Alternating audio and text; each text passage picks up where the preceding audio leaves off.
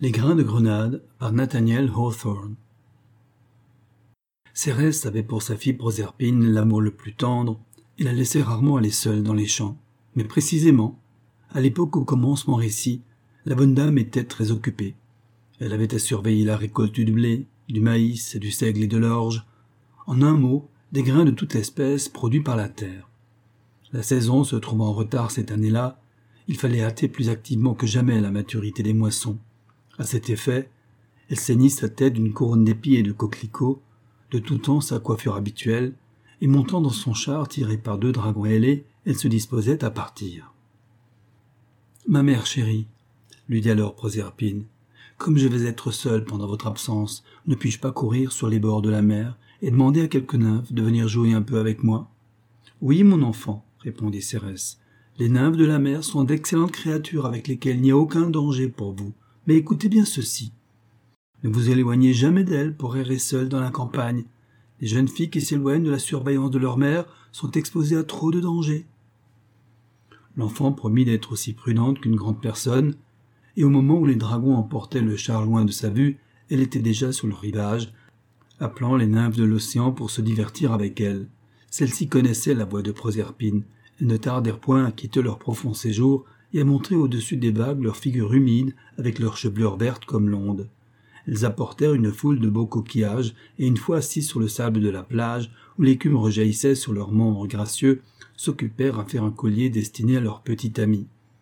Afin de montrer sa reconnaissance, l'enfant les supplia de l'accompagner dans la prairie, où elles cueilleraient ensemble des fleurs en abondance, leur promettant de tresser de ses mains une guirlande pour chacune d'elles.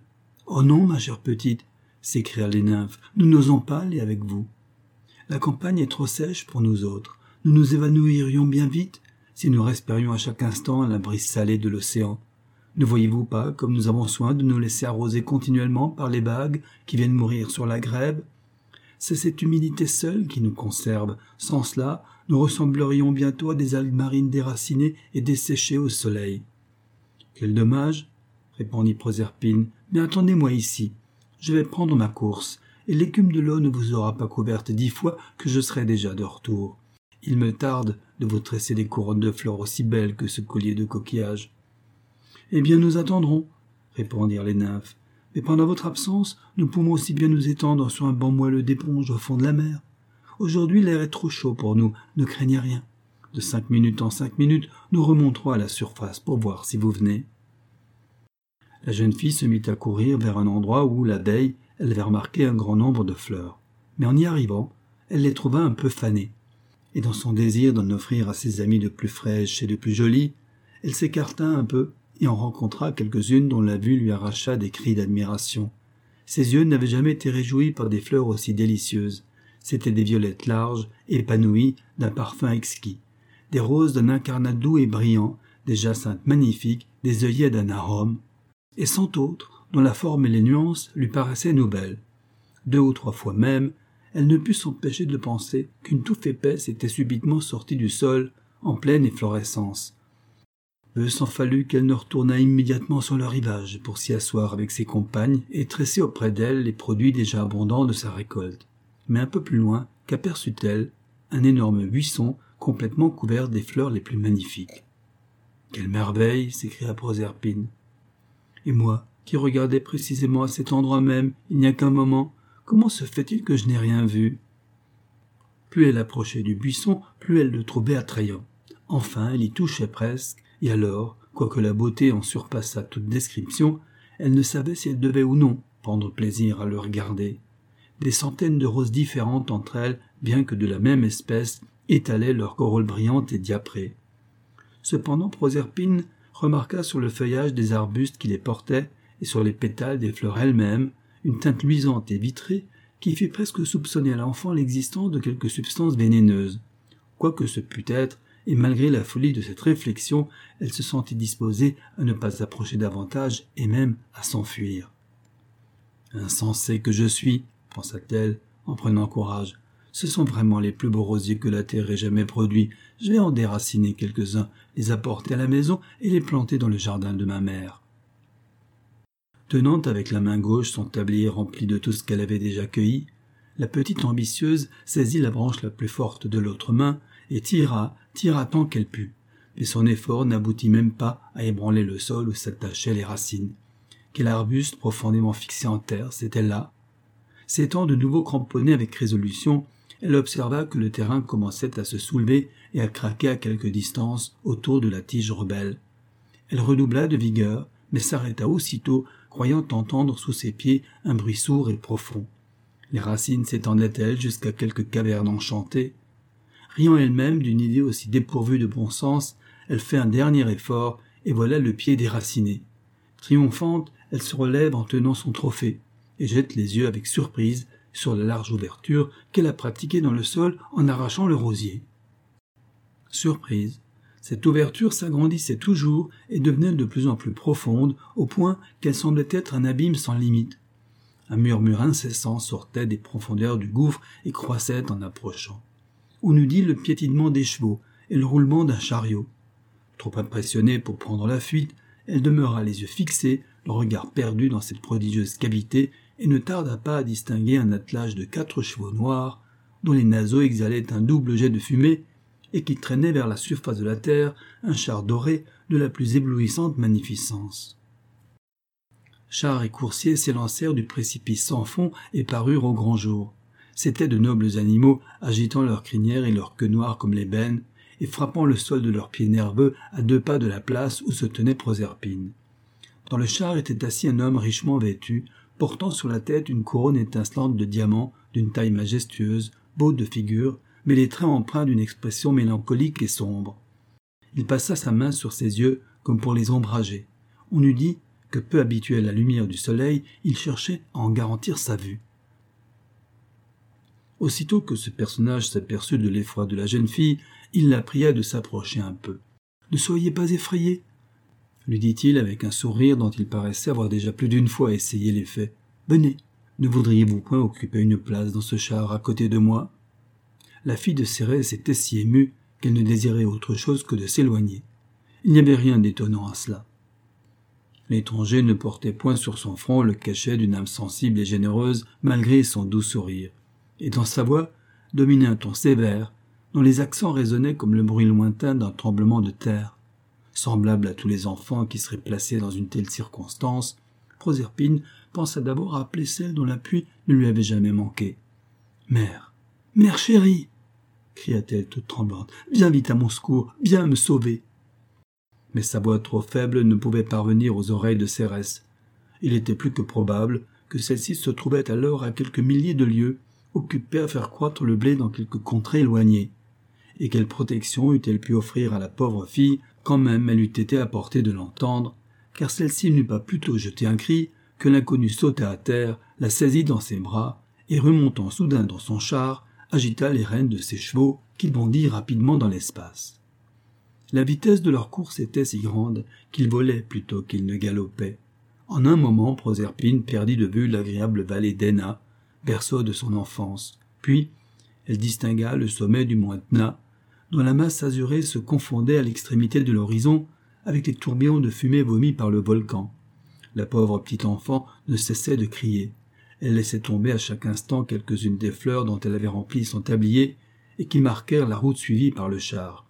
Bien des mères, aux oreilles de qui ces gémissements parvenaient, couraient de tous côtés, éperdues, s'imaginant que leurs enfants avaient éprouvé quelque malheur.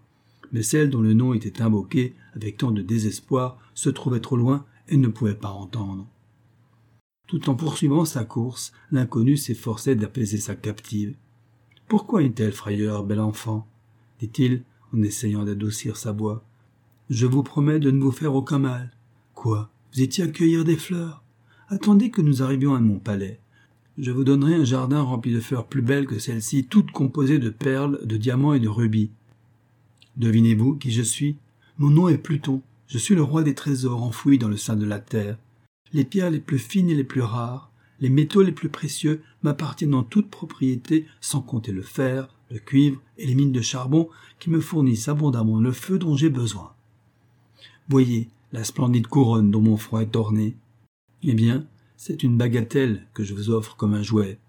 Oh, nous serons ensemble de bons amis, et vous me trouverez plus aimable que vous ne croyez quand une fois nous serons à l'abri de cette éblouissante clarté du soleil. Laissez-moi m'en aller chez moi, criait Proserpine. Laissez-moi m'en aller. Mon séjour est préférable à celui de votre mère, répliquait le ravisseur. C'est un palais d'or à fenêtres de cristal. Et comme les rayons du soleil n'y pénètrent pas, les appartements sont éclairés par des lampes de diamants. Rien d'aussi magnifique que mon trône n'a jamais ébloui vos regards. Si vous voulez, vous pourrez vous y asseoir. Vous serez ma petite reine, et je me placerai vos pieds sur un tabouret. Peu m'importe les palais et les trônes dorés, reprit la jeune fille en sanglotant. Oh ma mère, ma mère, reconduisez-moi à ma mère. Mais le roi Pluton se contenta de pousser ses coursiers. Soyez plus raisonnable, Proserpine, ajouta-t-il d'un ton assez sévère. Je vous fais présent de mon palais, de ma couronne, ainsi que de toutes les richesses que renferme la terre, et vous me traitez comme si je vous offensais. La seule chose qui manque à ma demeure royale est une aimable et vive enfant qui vous ressemble, pour courir dans les escaliers et faire retentir les voûtes de ses éclats joyeux. Le roi Pluton attend de vous cette faveur. Oh, jamais, jamais, répondit Proserpine au comble du désespoir. Je ne retrouverai ma gaieté que si vous me reportez sur le seuil de la maison de ma mère.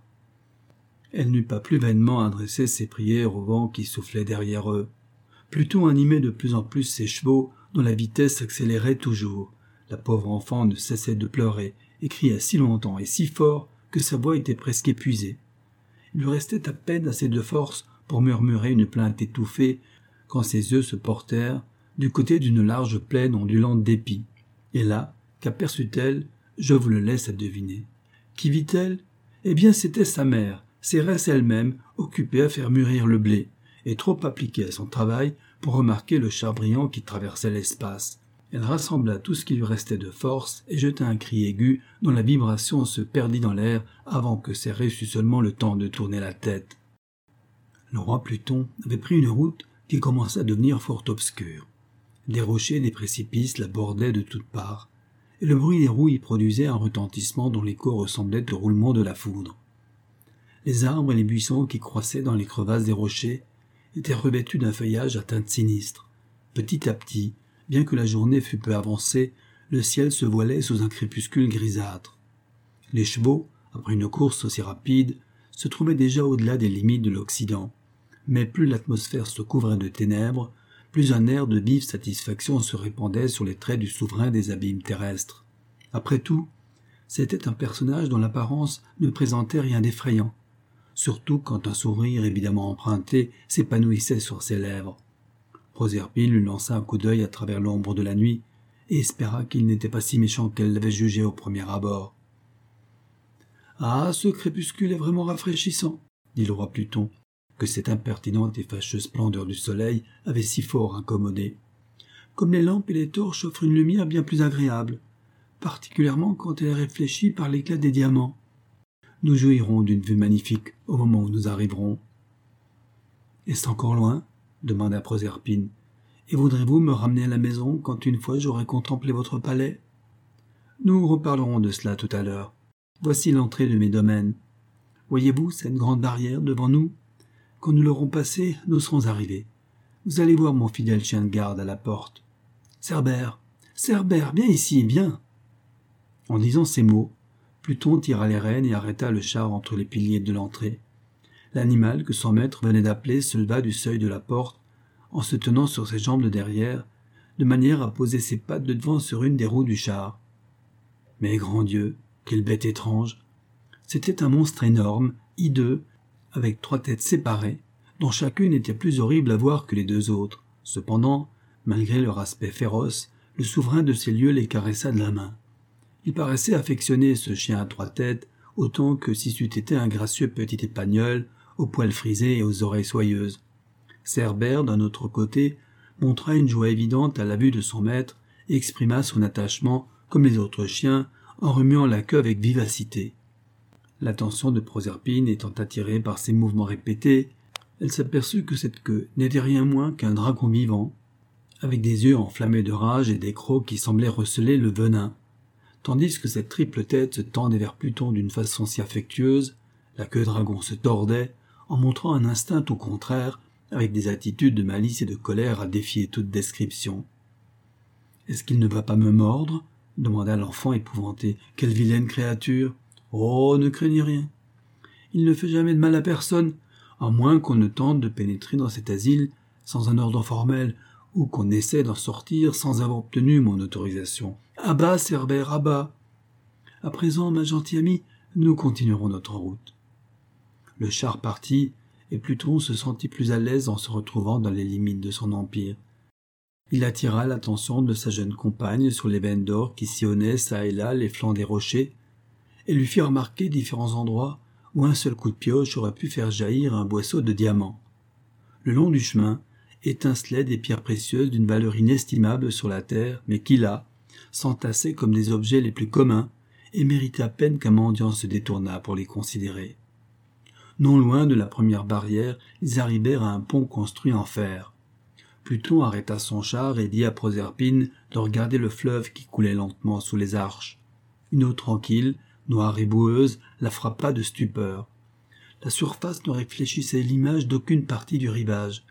Cette masse liquide était si pesante et si lente dans son écoulement qu'on eût pensé qu'indécise dans sa direction, elle appartenait plutôt à un marécage qu'à un cours d'eau. C'est le fleuve l'été, dit le monarque mystérieux. N'offre-t-il pas un coup d'œil ravissant? Sa vue seule me glace d'effroi, répondit la jeune fille. Eh bien, quant à moi, elle est tout à fait de mon goût, reprit Pluton, qui était assez enclin à prendre de l'humeur quand il rencontrait une opinion opposée à la sienne.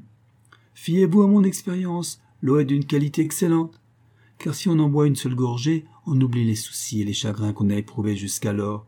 Goûtez-en un peu, ma chère, vous cesserez à l'instant de vous désoler pour votre mère, et vous aurez perdu le souvenir de ce qui peut vous empêcher de jouir chez moi d'un bonheur parfait. J'en enverrai chercher dans une coupe d'or aussitôt après notre arrivée. Oh non, non, non s'écria la fille de Cérès. Plutôt mille fois être misérable avec le souvenir de ma mère que d'éprouver du bonheur en l'oubliant. Cette tendre mère, je ne veux jamais en perdre la mémoire. Nous verrons, fit l'inflexible interlocuteur. Vous ne savez pas quelle heureuse vie nous mènerons ici. Tenez, nous voici déjà près du portique. Voyez ces colonnes, je vous assure que celles-là sont bien d'or massif. Il mit pied à terre, et enlevant Proserpine dans ses bras, franchit les nombreux degrés du perron qui donnait accès au large vestibule du palais. L'intérieur était illuminé au moyen d'énormes pierres précieuses de différentes nuances qui scintillaient comme autant de lampes, avec cent fois plus de splendeur et faisait ressortir la magnificence de l'appartement. Malgré cet éblouissant coup d'œil, il régnait dans ces lieux une tristesse indéfinissable. Il n'y avait pas un seul objet sur lequel la vue se reposa agréablement, excepté pourtant la petite étrangère elle-même et une fleur qu'elle n'avait pas laissé tomber de sa main avec les autres. Dans mon opinion, le roi Pluton n'avait jamais connu le bonheur sous les voûtes de son palais, et c'était pour cette raison qu'il avait enlevé Proserpine, il voulait avoir près de lui un être sur lequel il pût porter son affection et qui chassât l'ennui, cet éternel compagnon de sa souveraine puissance. Bien qu'il prétendît détester la lumière du monde supérieur, la jeune fille, malgré son désespoir et ses larmes, avait apporté par sa présence dans ce séjour funeste une consolante fraîcheur, un doux rayonnement d'en haut. Le monarque appela ses gens et leur ordonna de préparer un somptueux festin, leur recommandant, sur toute chose, de ne pas manquer de placer près de Proserpine une coupe d'or remplie d'eau du l'été. Je ne veux pas en boire, ni de celle-là, ni d'aucune autre, dit-elle. Je ne veux prendre aucune nourriture, quand bien même vous me garderiez éternellement à votre pouvoir. Je serais on ne peut plus désolé d'une pareille détermination, répliqua plutôt en lui frappant amicalement sur la joue, car il aurait voulu montrer une gracieuse bienveillance. Mais cette qualité ne lui était pas familière. Vous êtes un enfant gâté à ce que je vois, ma chère un peu de patience, et quand vous verrez les mets que mon cuisinier préparera pour vous, votre appétit reviendra bientôt.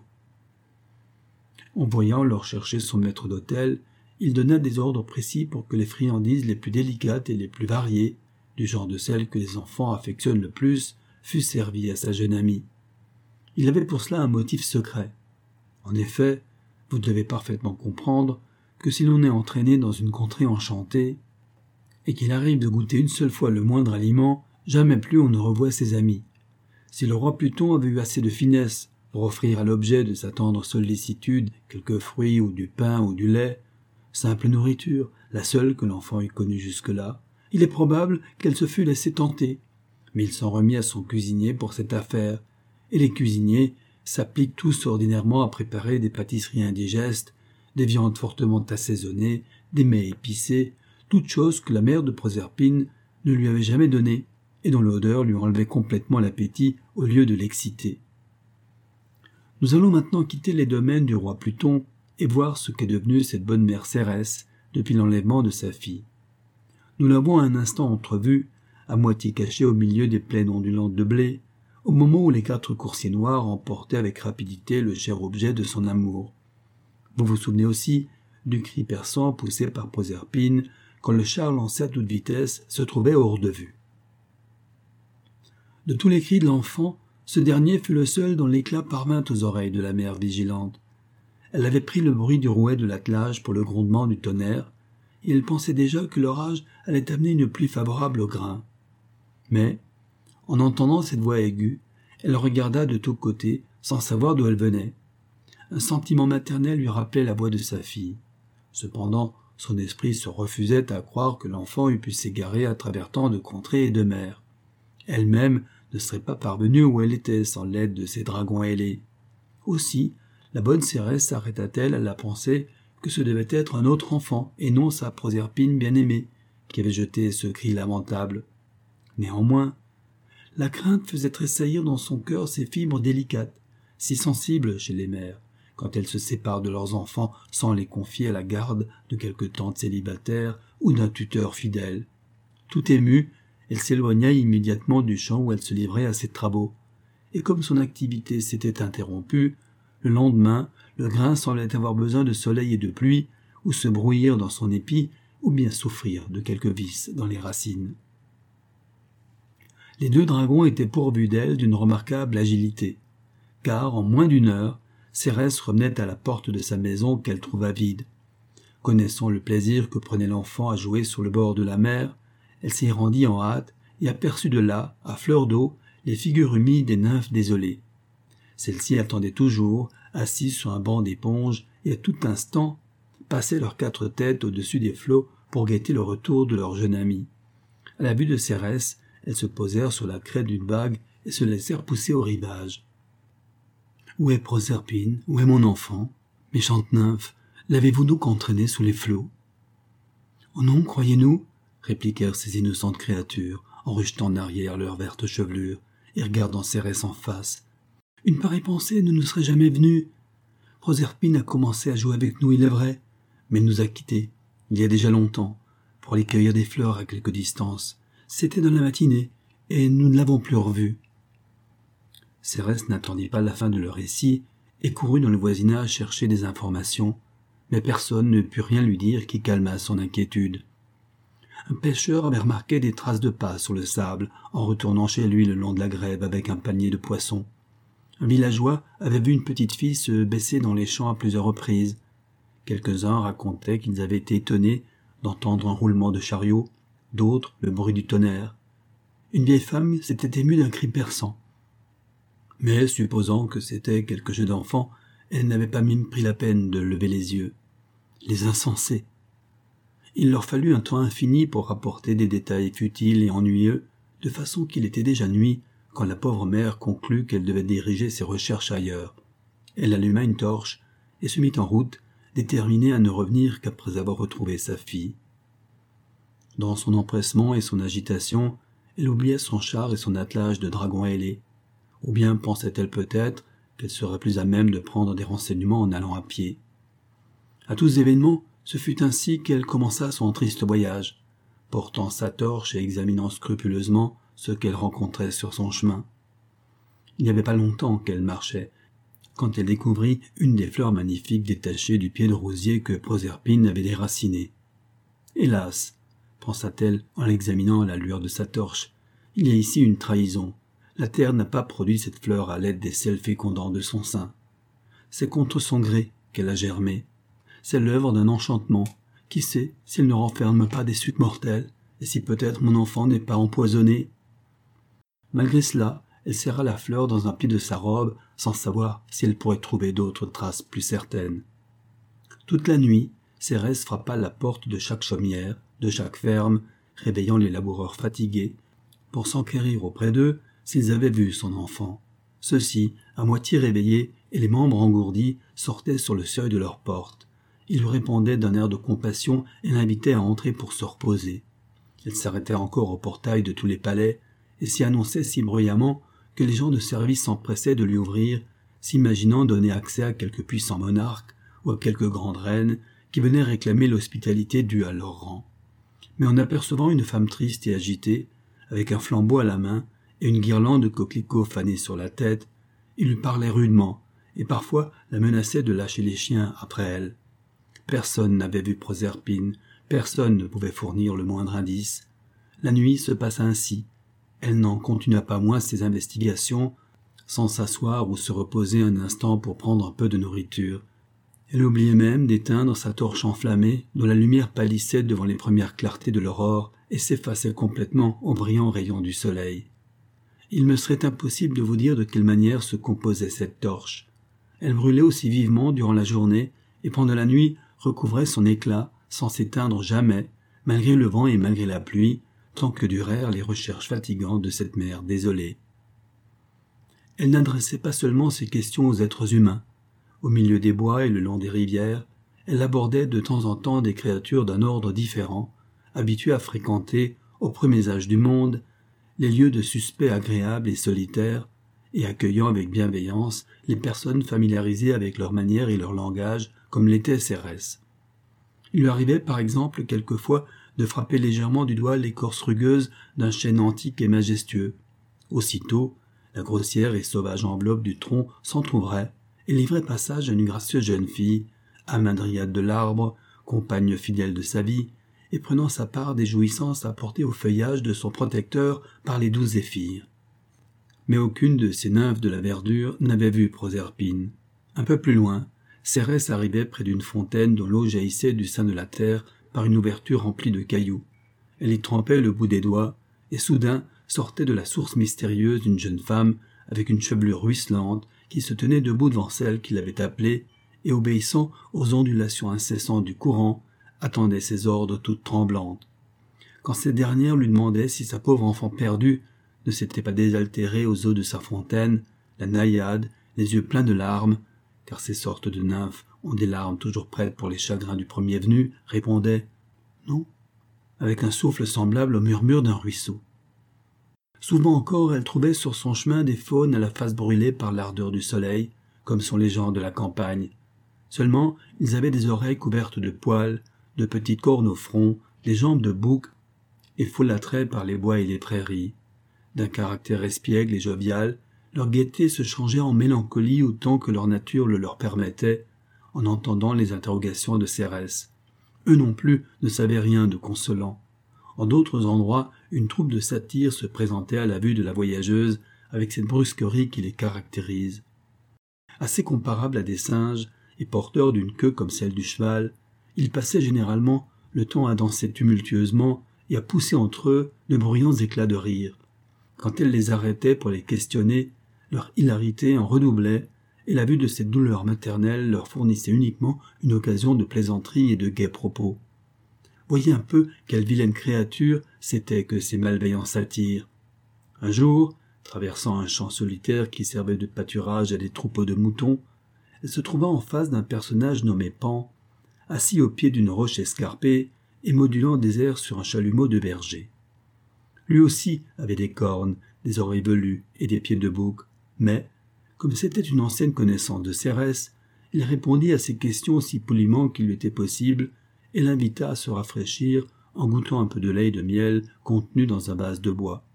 Quant au sort de Proserpine, il ne savait rien, et était aussi ignorant que le reste de ces êtres grossiers et sauvages.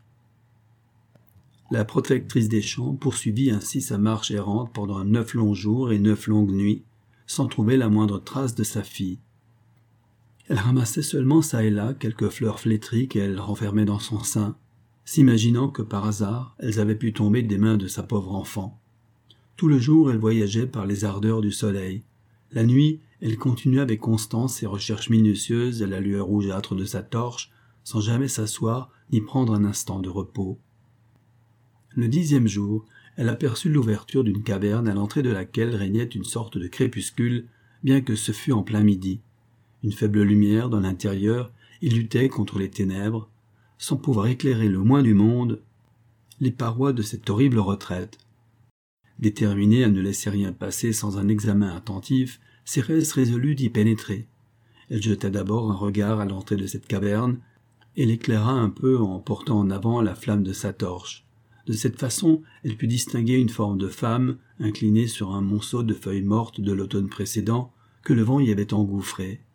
Cette femme, si toutefois elle méritait ce nom, était loin d'avoir la beauté ordinaire de son sexe. Sa tête, et j'appris, ressemblait fort à celle d'un chien, et en guise d'ornement était entourée d'une couronne de serpents. Au premier coup d'œil, Cérès devina clairement qu'elle allait se trouver en présence d'une personne bizarre, qui concentrait toutes ses pensées sur sa propre misère, et n'aimait à entretenir les autres de leur douleur que pour les comparer à celles où elle se complaisait elle-même. Je suis assez infortuné maintenant, pensa ce pauvre cœur déchiré, pour adresser la parole à cette malheureuse Hécate, fut-elle dix fois plus triste que jamais. Elle avança dans la caverne et s'assit sur le tas de feuilles sèches à côté de la femme à la tête de chien.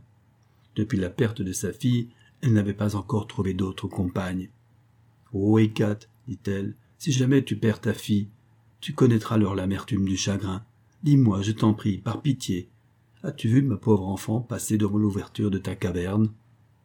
Non, répondit Hécate d'une voix brisée, et poussant des sanglots entre chacune de ses paroles. Je n'ai rien vu, et je ne sais rien de ta fille. Mais j'ai les oreilles faites de telle façon que tous les cris de détresse et d'effroi qui sont jetés dans le monde ne manquent jamais d'y résonner. Il y a neuf jours, j'étais assise dans ma caverne, absorbée dans ma tristesse ordinaire.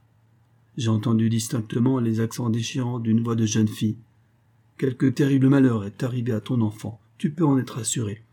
Autant que j'ai pu en juger, un dragon ou quelque autre monstre cruel l'entraînait avec violence. Tu me fais mourir de désespoir en parlant ainsi, s'écria Cérès sur le point de perdre connaissance. D'où venaient ces cris? Dans quelle direction ont-ils frappé tes oreilles? La vibration n'a passé très rapidement, reprit Hécate. Et en même temps l'air a retenti d'un grand bruit de roues du côté de l'Orient. Je ne peux rien te dire de plus, excepté que, dans mon opinion bien sincère, tu ne reverras jamais ta fille. Le meilleur habit que j'ai à te donner, c'est de fixer ta demeure dans ce rocher, nous pourrons ensemble nous dire les deux femmes les plus misérables de l'univers. Pas encore. Âme sombre et désolée, répondit son interlocutrice. Accompagne-moi d'abord avec ta torche, et aide-moi à chercher l'objet de mon amour et de mes regrets. Puis, quand l'espérance s'évanouira pour moi, si toutefois ce jour affreux arrive, alors, me rappelant ce que tu m'offres aujourd'hui, je reviendrai me coucher à tes côtés sur ce lit de feuilles mortes ou sur ces pierres nues et glacées. Alors, ou alors seulement, tu sauras ce que c'est d'être misérable. Mais jusqu'à ce que je sois bien convaincu qu'elle a disparu de la face de la terre, je ne veux même pas perdre le temps de me désoler. Hécate ne goûtait pas fort l'idée de s'exposer aux rayons du jour, mais ensuite elle réfléchit que la désolation de Cérès, la poursuivant sans relâche, même sous le ciel le plus éclatant, ce serait un aliment aussi puissant pour sa propre mélancolie que si elle persistait à rester au fond de sa caverne. Elle finit donc par consentir à l'accompagner. Elles partirent toutes deux, armées chacune de sa torche, malgré la splendeur de l'astre du jour. La lueur de ces deux torches avait quelque chose de sinistre, et semblait assombrir à tel point leurs figures que les gens qu'elles rencontraient ne pouvaient clairement distinguer leurs traits. Cependant, s'il leur arrivait d'entrevoir Hécate, la tête ceinte d'une couronne de reptiles, ils croyaient généralement qu'il était prudent à eux de prendre la fuite sans pousser plus loin leurs investigations. À mesure que les deux voyageuses s'avançaient dans leur effrayant appareil, une idée frappait de plus en plus Cérès. Il y a une personne, s'écria-t-elle, qui doit avoir vu ma pauvre enfant, et qui peut certainement m'apprendre ce qu'elle est devenue. Comment n'y ai-je pas pensé plus tôt? C'est Phébus Quoi? reprit Hécate. Ce jeune homme qui siège constamment entouré d'une atmosphère lumineuse? Ah, je t'en prie, loin de toi une pareille pensée. C'est un personnage joyeux, léger, frivole, qui sera disposé seulement à sourire en ta présence. En outre, il est couronné d'une lumière si resplendissante que son aspect seul suffira pour m'aveugler, moi dont les yeux se sont déjà presque éteints à force de pleurer. Tu m'as promis d'être ma compagne, reprit Cérès. Viens, hâtons-nous, où les rayons du soleil vont disparaître, et Phébus avec eux. Elles continuèrent leur route, se dirigeant vers la demeure du maître du jour, toutes deux poussant de profonds soupirs, et Hécate, particulièrement, se livrant à des lamentations beaucoup plus violentes. En effet, elle n'avait pas de plus grand bonheur, comme vous savez, que de s'abîmer dans sa propre tristesse. Aussi fit-elle tout son possible pour l'augmenter encore. Peu à peu, après une marche assez longue, elles parvinrent au point le plus éclairé du globe. Là, elles aperçurent un beau jeune homme avec de longs cheveux bouclés, qui semblait eux-mêmes une émanation phosphorescente. Ses vêtements étaient comme de légers nuages d'été, et l'expression de ses traits s'illuminait d'une vivacité si éblouissante qu'Hécate se plaça les mains devant les yeux, en murmurant qu'elle aurait besoin d'un voile noir pour les garantir. Phébus, car c'était bien le personnage lui-même qu'elle cherchait, promenait ses doigts sur une lyre et faisait vibrer les cordes en préludant harmonieusement. Il improvisait une délicieuse mélodie. Outre un grand nombre de perfections, ce jeune homme possédait le don admirable de la poésie. Comme Cérès et sa compagne s'approchaient, Phébus leur adressa un sourire si gracieux et si animé que la monstrueuse couronne d'Hécate laissa échapper un sifflement horrible, et ces dernières eut tout donné pour se retrouver dans son antre ténébreux. Quant à Cérès, sa douleur était trop sincère pour lui permettre d'examiner si le sourire ou le mécontentement se peignait sur les lèvres du brillant personnage. Phébus, s'écria-t-elle, je suis au comble de l'inquiétude, et je viens réclamer ton assistance. Peux-tu me dire quel est le sort de Proserpine, ma fille bien-aimée Proserpine, Proserpine, dites-vous, répondit-il, en faisant un effort de mémoire, car les idées affluaient si abondamment dans son esprit qu'il oubliait facilement même les événements de la veille. Ah. Certainement, je m'en souviens maintenant. Charmant enfant, en vérité. Je suis heureux de vous apprendre, respectable dame, que j'ai eu le plaisir de la voir il y a très peu de jours. Vous pouvez être parfaitement tranquille sur son compte, elle est à l'abri de tout danger, et en d'excellentes mains. Oh. Dis-moi, dis-moi où est mon enfant chéri. cria cette sensible mère en joignant les mains et tombant aux genoux de Phébus. Eh bien, répliqua-t-il, et ses doigts effleurèrent sa lyre, et d'harmonieux accords se mêlèrent à ses paroles. Eh bien, la petite fille s'amusait à cueillir des fleurs. Elle a vraiment un goût exquis pour ces charmants objets. Pendant qu'elle se livrait à son plaisir favori, passa par là le roi Pluton qui l'enleva tout à coup et l'emporta dans ses domaines.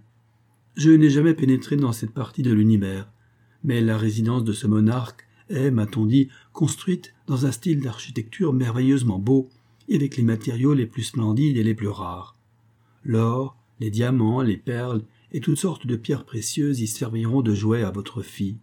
Je vous recommande, ma chère dame, de calmer le trouble, je vous vois.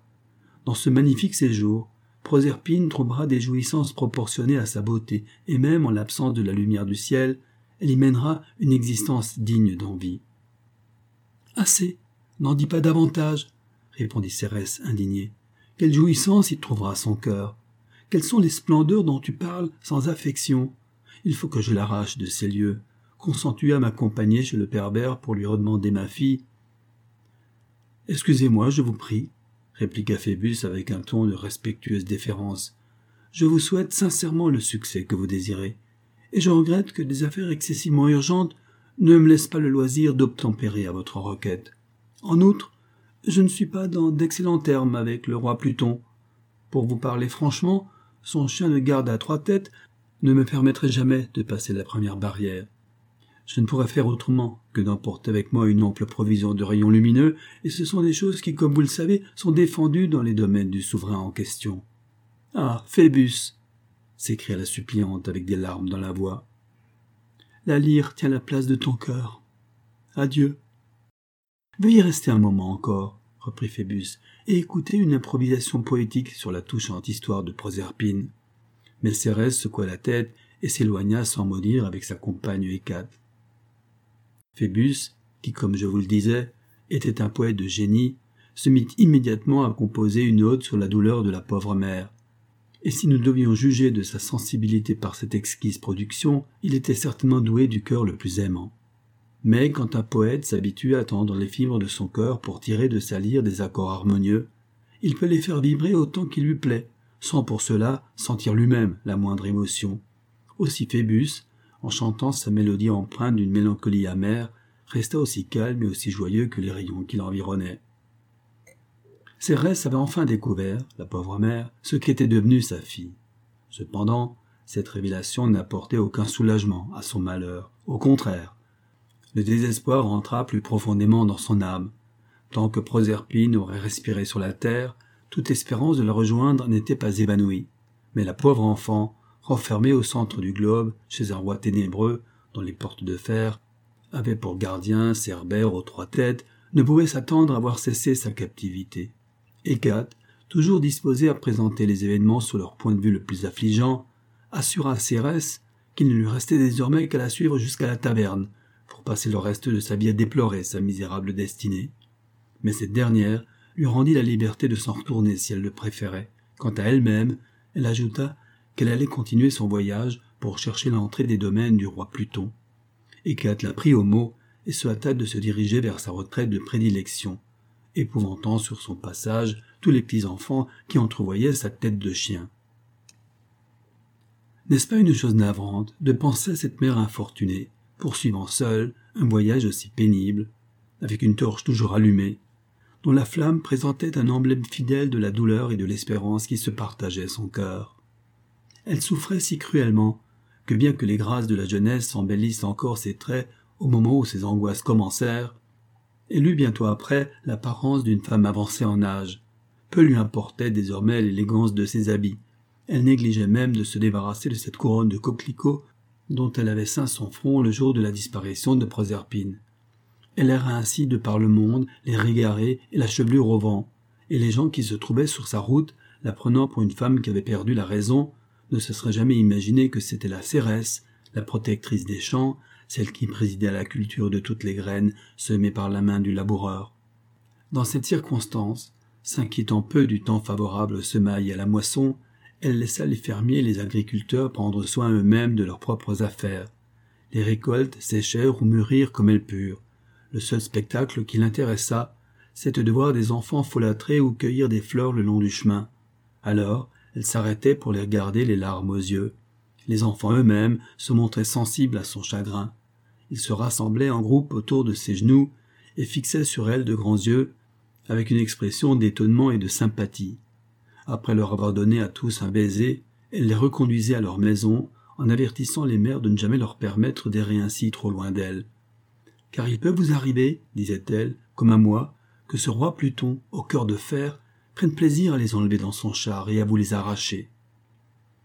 Un jour, pendant son pèlerinage, elle arriva devant le palais du roi Célé, qui régnait à Éleusis. Après avoir franchi un vaste perron, elle pénétra sous le péristyle et trouva en alarme toute la maison du souverain.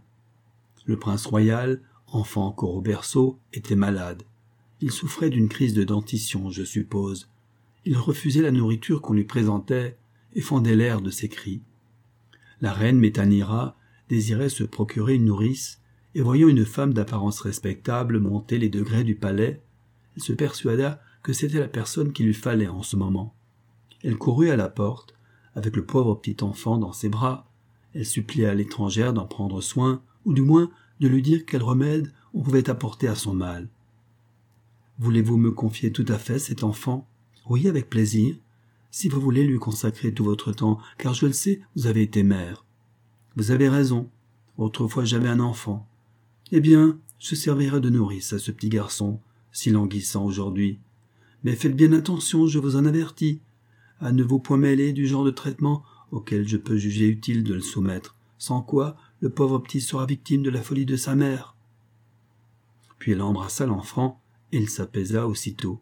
Il se mit à sourire et se pressa de son mieux sur le sein de l'inconnu. Cérès déposa dans un coin sa torche, qui n'en continua pas moins à brûler, et s'installa dans le palais du roi Célé, en qualité de nourrice du jeune prince des Moufons. Elle eut pour lui la sollicitude d'une mère véritable, mais ne permit ni au roi ni à la reine de dire si leur enfant devait être baigné dans l'eau chaude ou dans l'eau froide, de s'occuper de sa nourriture, de ses promenades, ou de l'heure à laquelle il devait être mis au lit. Vous me croiriez difficilement si je vous racontais avec quelle promptitude le petit prince fut guéri de ses indispositions, devint gras, rose et robuste, et comment, en moins de temps que tout autre enfant d'un âge aussi tendre venu au monde avant ou depuis cette époque, il compléta ses deux rangées de dents d'une blancheur d'ivoire. au lieu de cette créature, que la princesse elle-même appelait la plus pâle, la plus faible et la plus chétive du monde, au moment où elle en confia le soin à une étrangère, c'était alors un nourrisson fortement constitué, criant, riant, agitant de petites jambes nerveuses et se roulant avec pétulance d'un bout de la chambre à l'autre. Les bonnes femmes des environs accouraient en foule au palais et joignaient les mains d'étonnement en contemplant le petit prince, dont la beauté et la force dépassaient leur imagination. Ce qui n'augmentait pas peu leur surprise, c'est qu'on ne l'avait jamais vu prendre aucune nourriture, pas même une tasse de lait. Je en prie, nourrice, s'en allait répétant la reine. Comment réussissez-vous à ce point de vos bons soins J'étais mère autrefois, répondait toujours Cérès. J'ai allaité mon propre enfant et je connais ce qu'il faut à ceux des autres. Cependant, Métanira éprouvait naturellement une vive anxiété à l'égard de son fils. Elle aurait voulu savoir juste en quoi consistaient les soins de la nourrice. Une nuit, elle se cacha dans l'appartement où Cérès et son nourrisson dormaient d'ordinaire. Un feu ardent avait été allumé dans la cheminée. Les charbons s'étaient écroulés dans les cendres, dont la main remplissait alors le foyer. Des jets de flammes s'élançaient encore çà et là, et répandaient sur les murs une teinte chaude et rougeâtre. Cérès se reposait, assise près de l'âtre, tandis que son ombre projetée vacillait au plafond en suivant les mouvements capricieux de la flamme. Elle déshabilla d'abord le petit prince et le baigna dans un vase rempli d'un certain liquide parfumé. Ensuite elle releva les cendres et y fit un creux, à l'endroit où la bûche du fond s'était consumée. À la fin, au moment où l'enfant gazouillait, frappait ses mains potelées et souriait, comme vous avez pu voir faire à votre petit frère ou à votre petite sœur, au moment où vous allez plonger dans l'eau tiède, Cérès le coucha vivement, tout nu, dans le creux qu'elle avait disposé au milieu des cendres rouges. Puis elle poussa ce qui restait dans le foyer par-dessus son corps et s'éloigna tranquillement. Imaginez-vous, si vous pouvez, l'épouvante de Métanira. Elle pensa aussitôt que son enfant allait être brûlé vif et réduit lui-même en cendres. Jeter un cri déchirant, s'élancer de sa retraite, écarter la braise du foyer et arracher le pauvre petit démorphon de son lit de cendres ardentes, ce fut l'affaire d'un instant. L'enfant, à demi assoupi, serrait dans chacun de ses poings un morceau de charbon enflammé. Il se mit à crier de toutes ses forces, selon l'habitude de ces faibles êtres, quand ils sont réveillés en sursaut. À l'étonnement et à la joie extrême de la reine, elle ne vit aucune trace de brûlure sur les membres de son fils. Se tournant alors vers Cérès, elle lui demanda l'explication d'un phénomène aussi mystérieux. Femme insensée, ne m'as-tu pas promis de me confier entièrement ton enfant? Tu ne te doutes pas du mal que tu viens de lui causer. Si tu t'étais reposé d'une manière absolue sur ma sollicitude, il aurait grandi comme s'il fût issu d'une naissance divine, doué d'une force, d'une intelligence surhumaine, et sa vie n'eût jamais fini. Te figures-tu que les fils de la terre peuvent cesser d'être mortels sans être trempés dans l'élément du feu? Tu l'as perdu toi-même. Il aura beau devenir un homme remarquable par sa force, même un héros, il connaîtra, grâce à ta folie, les infirmités de la vieillesse, il mourra comme tous ceux qui sont nés des autres femmes. La tendresse inconsidérée de sa mère a coûté au pauvre petit garçon le privilège de l'immortalité. Adieu. En prononçant ces mots, elle baisa le jeune prince d'Émophon, pensa en soupirant à ce qu'il venait de perdre, et s'éloigna sans écouter la reine Métanira, qui la suppliait de rester et de recouvrir son fils de braise aussi souvent qu'il lui plairait. Pauvre enfant, il ne dormit plus jamais aussi chaudement. Pendant son séjour dans le palais, Cérès avait été si constamment absorbée par les soins qu'elle prodiguait à l'héritier royal, que son cœur maternel s'était tant soit peu soulagé de ses peines antérieures. Mais, n'ayant plus rien qui captivât son attention, elle retomba dans ses tourments et ses inquiétudes. À la fin, poussée par le désespoir, elle prit une terrible résolution. Aucune tige de graine, pas le moindre brin d'herbe, ni pomme de terre, ni navet, ni végétaux quelconques utiles à la nourriture de l'homme et des animaux ne devait plus désormais pousser que sa fille ne lui fût rendue. Elle ne voulut même souffrir le développement d'aucune fleur, de crainte que leur beauté ne réjouît le cœur d'un mortel. Depuis lors, pas la moindre asperge ne se hasarda à poindre hors du sol sans la permission spéciale de Cérès. Et il vous est possible de comprendre quelle désolante calamité avait frappé la surface de la terre. Les agriculteurs labouraient et plantaient comme à l'ordinaire, mais les sillons tracés dans les campagnes les plus riantes et les plus fécondes demeuraient stériles, l'égal des déserts de sable. Les pâturages restaient aussi arides durant le délicieux mois de juin qu'ils l'étaient au milieu des frimas de novembre. Les vastes propriétés de l'homme opulent, comme les trois jardins du villageois, furent frappés du même décret impitoyable. Si les petites filles se plaisaient à cultiver leur parterre, elles n'y voyaient plus que des tiges mourantes et desséchées. Les vieillards s'en allaient secouant la tête en disant que la terre était soumise, comme eux, aux effets de l'âge et voyaient disparaître de sa face les sourires animés du printemps. Le cœur se brisait à la vue des troupeaux affamés de bœufs et de moutons qui suivaient Cérès en mugissant et en bêlant, comme si leur instinct leur apprenait que d'elle seule leur devait venir du secours. Quiconque était instruit de son pouvoir la suppliait d'avoir pitié de la race humaine et au moins de laisser croître l'herbe. Mais celle-ci, malgré son caractère naturellement affectueux, restait inexorable. Jamais, disait-elle, si la terre doit un jour se revêtir de verdure, que ce soit d'abord sur le chemin où ma fille portera ses pas pour revenir vers moi. Enfin, comme un remède à de si grands maux paraissait impossible, notre vieil ami Vif-Argent fut expédié en toute hâte vers le roi Pluton, pour le prier de mettre un terme au désastre dont il était cause, de rendre Proserpine et de laisser rétablir l'ordre ancien de la nature. Vif-Argent s'élança de toute sa vitesse vers la fameuse barrière, prit son essor au-dessus du terrible gardien à trois têtes, et arriva à la porte du palais dans un espace de temps d'une brièveté inconcevable. Les serviteurs reconnurent ce visiteur à sa figure et à son accoutrement. Son manteau court, ses sandales et son chapeau ailé, ainsi que son bâton entouré de serpents, avaient maintes fois été vus dans ces lieux à différentes époques. Il demanda à être introduit immédiatement en présence du roi.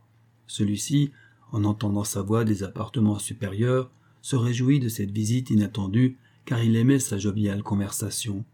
Il l'appela lui-même et le pria de monter. Tandis qu'ils vont ensemble régler cette affaire, voyons ce qu'a fait Proserpine depuis que nous l'avons laissé. L'enfant m'a déclaré, comme vous pouvez vous en souvenir, qu'elle ne voulait goûter à rien de ce qu'on lui offrirait, qu'on la contraindrait à rester dans le palais de Pluton. Nous ne tenterons aucune investigation pour expliquer comment elle réussit à persister dans sa résolution et en même temps à conserver son teint de rose et sa santé florissante. C'est plus que nous ne saurions faire. Mais on m'a donné à entendre que souvent les jeunes filles ont la faculté de vivre de l'air du temps. Proserpine, sans doute, jouissait de cette faculté. Tout compte fait, il y avait six mois qu'elle avait disparu du monde extérieur, et au dire des gens de service du palais, le plus simple aliment n'avait jamais approché de ses lèvres. Elle méritait d'autant plus d'éloges que le roi Pluton s'était chaque jour ingénié à la tenter de mille façons. Rien n'était épargné. Douceur de toute espèce, fruits confits avec un art merveilleux, friandises variées et telles que les aiment les enfants de son âge. Sa bonne mère lui avait sans cesse recommandé de ne pas manger de ces mets nuisibles, et cette raison seule, en supposant qu'il n'en eût pas d'autres, suffit pour l'engager à ne pas les accepter. Pendant tout ce temps-là, avec son caractère actif et plein de gaieté, la jeune fille n'était pas si malheureuse que vous pourriez le supposer. L'immense palais contenait des milliers de chambres remplies d'objets rares et précieux. Sous ces innombrables colonnades, on respirait une atmosphère pesante et triste. Le souffle d'une mélancolie invisible s'y glissait au devant de Proserpine, partout où elle pénétrait. L'écho même de ses pas avait quelque chose de morne.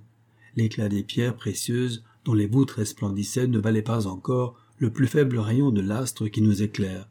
Les perles les plus brillantes et des nuances les plus riches qui servaient de jouet à Proserpine ne pouvaient entrer même en comparaison avec les simples fleurs qu'elle cueillait autrefois. Quoi qu'il en fût, partout où elle passait, une émanation de la nature semblait se répandre autour d'elle. On eût vraiment dit que de ses deux mains tombait une rosée régénératrice. Depuis l'arrivée de Proserpine, le palais avait perdu cet aspect de majesté artificielle et de sombre magnificence qui le caractérisait auparavant.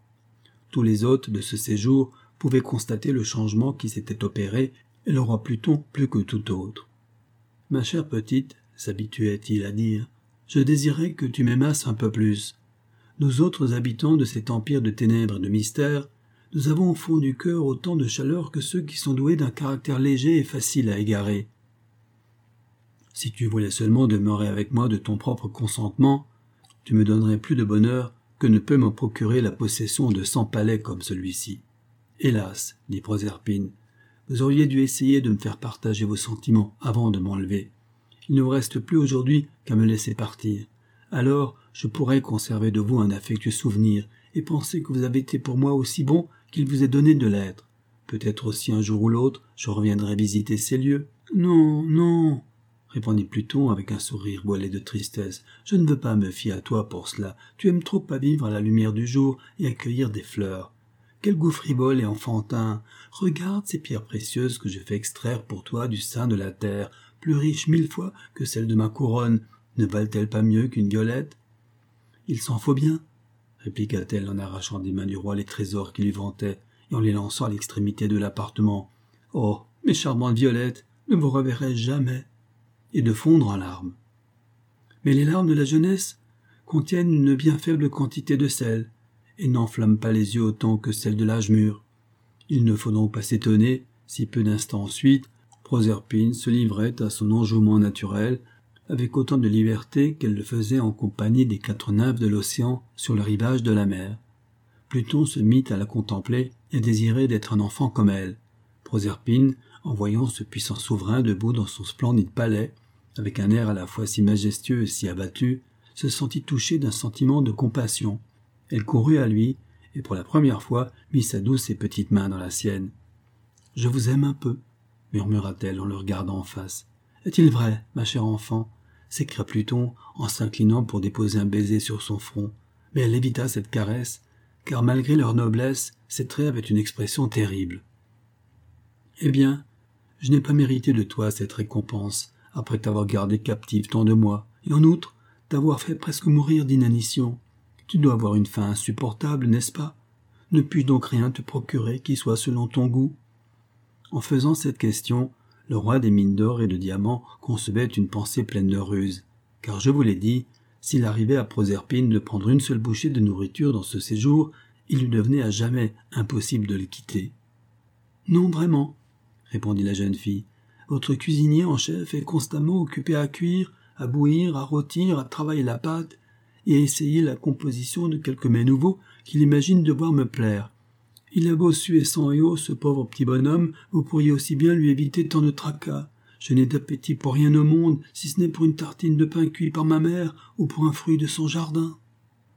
Quand Pluton entendit ces paroles, il commença à s'apercevoir qu'il s'était grandement mépris sur le moyen de séduire Proserpine. Tous les mets et toutes les friandises artificielles du cuisinier étaient loin, dans l'opinion de la bonne petite fille, de flatter le goût aussi délicieusement que la nourriture simple à laquelle Cérès l'avait accoutumé dès son bas âge. Surpris de n'avoir jamais eu cette idée, il envoya un de ses fidèles serviteurs avec un grand panier à la recherche des poires, des pêches et des prunes les plus belles et les plus savoureuses qu'on puisse se procurer sur le globe. Par malheur, c'était le temps pendant lequel celle qui présidait aux productions de la terre avait tari la végétation dans toutes ses sources. Après avoir parcouru les différentes contrées du monde, le messager du roi Pluton ne put trouver qu'une seule grenade, et encore desséchée au point de n'être pas mangeable. Néanmoins, comme il n'y avait rien de meilleur, il apporta au palais ce vieux fruit sec et fané, le déposa sur un plateau d'or et le présenta à Proserpine. Rencontre curieuse.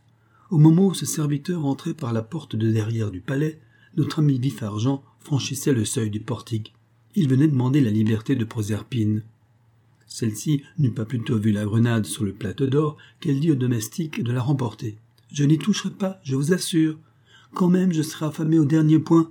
Je n'oserais jamais manger une grenade aussi sèche, aussi misérable. C'est la seule qu'il y ait dans le monde entier, répondit le suppôt de Pluton.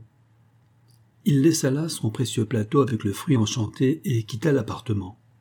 Quand il fut parti, Proserpine ne put se défendre de s'approcher de la table et de regarder avec une certaine curiosité ce qui lui était offert. Quelle que fût la repoussante apparence de cette écorce noire et presque calcinée, elle sentit un appétit de six mois lui revenir subitement. C'était sans aucun doute une grenade fort peu séduisante et qui ne contenait pas plus de jus qu'une coquille d'huître. Mais au palais de Pluton il n'y avait pas de choix. Depuis si longtemps aucun fruit n'avait réjoui sa vue et peut-être elle n'en recevrait pas d'autre. Si elle n'y goûtait immédiatement, celui-ci deviendrait encore plus sec et tout à fait impossible à manger. Au moins je peux le sentir, pensa l'imprudente. Elle prit la grenade et la porta à son nez. On ne sait pas comment cela se fit, mais, se trouvant si près de la bouche, le fruit s'y fraya bientôt un passage. Acte à jamais regrettable, sans savoir ce qu'elle faisait, Proserpine mordit les graines fatales à belles dents. Précisément, à l'instant où cela se passait, la porte de l'appartement s'ouvrit et le roi Pluton parut, suivi de Vif Argent, qui avait vivement plaidé pour la délivrance de la captive. Au premier bruit de leur entrée, l'enfant avait retiré la grenade de sa bouche, mais le rusé visiteur, dont le coup d'œil était aussi pénétrant que l'esprit, devina, à la confusion de sa protégée et à la vue du plateau, qu'elle avait goûté à quelque chose. Quant à l'honnête Pluton, il ne conçut aucun soupçon. Ma chère petite Proserpine, dit le souverain de ces lieux, en prenant un siège et en l'attirant affectueusement entre ses genoux, vous voyez ici Vif Argent, qui m'apprend les grands malheurs arrivés à de nombreux innocents. Je suis accusé de causer leur détresse en vous retenant dans mon royaume. J'avouerai la vérité. J'ai déjà réfléchi que c'était de ma part un acte injustifiable de vous enlever à votre bonne mère. Mais aussi, vous devez considérer, ma chère enfant, que ce palais est bien triste et bien monotone, malgré la profusion et l'éclat de ses pierres précieuses. Il était fort naturel que je cherchasse la société de quelques créatures dont le caractère heureux fit un peu diversion à la mélancolie de mon âme. J'espérais qu'un jour vous prendriez ma couronne pour jouet et moi pour. Ah, méchante? Et moi pour compagnon de vos plaisirs mais quelle prétention insensée Pas si insensée, vraiment, murmura la jeune fille, car vous m'avez quelquefois bien amusé, je vous assure. Merci, reprit le monarque, tant soit peu piqué, mais je vois assez clairement que vous prenez mon palais pour une prison ténébreuse, et que vous me considérez comme un geôlier au cœur de fer. Ce cœur de fer, je l'aurais en effet, ma pauvre enfant, si je prolongeais ici votre séjour, après que pendant six grands mois vous avez refusé toute nourriture. Je vous rends votre liberté, que Vif Argent se charge de vous conduire. Hâtez-vous d'aller retrouver votre tendre mère. Or, vous ne vous en seriez pas douté, Proserpine ne put prendre congé du pauvre roi Pluton sans éprouver quelques regrets et aussi quelques remords de ne lui rien dire au sujet de la grenade. Elle versa même une larme ou deux en pensant combien ce grand palais allait lui sembler solitaire et désolé, avec toutes ses splendeurs flatteuses, quand elle ne serait plus là, elle, le seul rayon de douce lumière qui eût été introduit de force il est vrai, mais il n'avait été dérobé à la terre qu'à cause de l'admiration qu'elle avait inspirée. Je ne saurais répéter combien de choses elle aurait pu dire au maître des trésors secrets du globe si Vif Argent ne l'eût pressé de partir. Venez, venez vite, lui dit-il à l'oreille, où Sa Majesté va révoquer sa décision souveraine. Ayez soin, sur toute chose, de ne pas parler de ce qu'on vous a apporté sur le plateau d'or. Ils eurent bientôt franchi la fameuse barrière, et laissèrent derrière eux Cerbère furieux et faisant entendre un triple grognement, puis ils repartirent sur la surface terrestre. Quel spectacle délicieux À mesure que Proserpine s'avançait, la verdure renaissait de chaque côté du chemin. Partout où elle posait le pied, une fleur se montrait fraîche et close. Les violettes surgissaient comme par enchantement, les graines germaient et l'herbe poussait avec dix fois plus de vigueur pour compenser la cruelle stérilité dont la terre avait été frappée. Les bestiaux, exténués de besoin, se mirent aussitôt à brouter avec avidité, après un jeûne si prolongé. Ils mangèrent toute la journée et se réveillèrent à minuit pour manger encore. Et les fermiers. Je vous assure qu'ils eurent d'accablants travaux sur leurs bras, en voyant l'été arriver subitement, et toutes les céréales se développer aussi vite. Ne négligeons pas non plus d'ajouter que les arbres, à la fois enrichis de feuilles et de boutons, se couvrirent d'oiseaux qui voltigeaient de branche en branche en faisant résonner l'air de leur chant d'allégresse. Cérès, la mère de l'agriculture, était de retour dans sa demeure céleste et s'était assise sur le pas de sa porte, sa torche allumée à la main. Elle considérait d'un air insouciant la flamme vacillante quand soudain elle la vit s'éteindre. Que veut dire cela? pensa-t-elle. Une torche enchantée dont la lueur devait briller jusqu'à ce que ma fille me fût rendue? Elle lève les yeux et sa surprise est extrême la verdure vient en moins d'un clin d'œil de couvrir les plaines desséchées, comme vous avez souvent vu, au lever du soleil, une nuance dorée s'étendre loin sur la prairie. Et quoi, la terre me désobéirait? s'écrie-t-elle indignée. Prétendrait-elle redevenir Berthe quand je lui commande de rester brûlée et aride jusqu'au moment où je pourrais serrer mon enfant dans mes bras? Ouvre-les donc, ces bras chéris, et couvre ta petite fille de baisers. À peine ces accents d'une voix bien connue se sont fait entendre que Proserpine s'élance sur le sein de sa mère. Ne me demandez pas de vous décrire le transport mutuel. Je renoncerai à cette tâche impossible. Une séparation douloureuse et prolongée leur avait fait répandre à toutes deux bien des larmes amères, et maintenant elles en versaient de plus abondantes et de plus douces. Mais c'est parce que leur joie ne trouvait pas d'expression plus éloquente. Leur émotion une fois calmée, Cérès regarda Proserpine avec anxiété.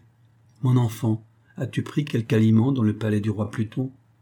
Mère chérie, je vais vous dire toute la vérité. Ce matin encore, je n'avais rien porté à mes lèvres, mais aujourd'hui, on m'a apporté une grenade complètement desséchée. Il ne restait plus que l'écorce et les graines. Comme depuis si longtemps je n'avais pas vu un seul fruit et que je mourais d'épuisement, j'ai cédé à la tentation, j'ai mordu dedans. Au moment où j'y goûtais, le roi Pluton et Bifargent entraient dans l'appartement où je me tenais. Je n'avais encore rien avalé, chère mère. J'espère que je n'ai pas mal fait au moins, mais j'ai peur de l'avouer, six graines de la grenade étaient restées dans ma bouche. Ah, fille infortunée, et moi, malheureuse mère. Pour chacune de ces six graines de grenade, tu devras passer un mois de chaque année dans le palais du roi Pluton. Je ne t'ai reconquise qu'à moitié. Je ne pourrai jouir de ta présence que six mois, et les autres mois tu appartiendras à ce misérable souverain du ténébreux empire. Ah. Ne parlez pas si sévèrement du pauvre roi Pluton, répliqua Proserpine en embrassant de nouveau sa mère. Il ne manque pas de bonnes qualités, et je pense que je pourrais facilement passer six mois dans son palais, s'il me permet d'en passer autant près de vous. Il a certainement agi fort mal, en m'enlevant par surprise, mais comme il dit, quelle vie horriblement triste il menait là, tout seul, dans ce séjour si morne et si sombre. Si vous aviez vu comme ma seule présence a opéré un merveilleux changement autour de lui. Il y a un certain plaisir à le rendre si heureux, et après tout, mère bien-aimée, remercions les dieux de ce qu'il ne me gardera pas là-bas pendant l'année tout entière. Ainsi s'achève Les grains de grenade par Nathaniel Hawthorne.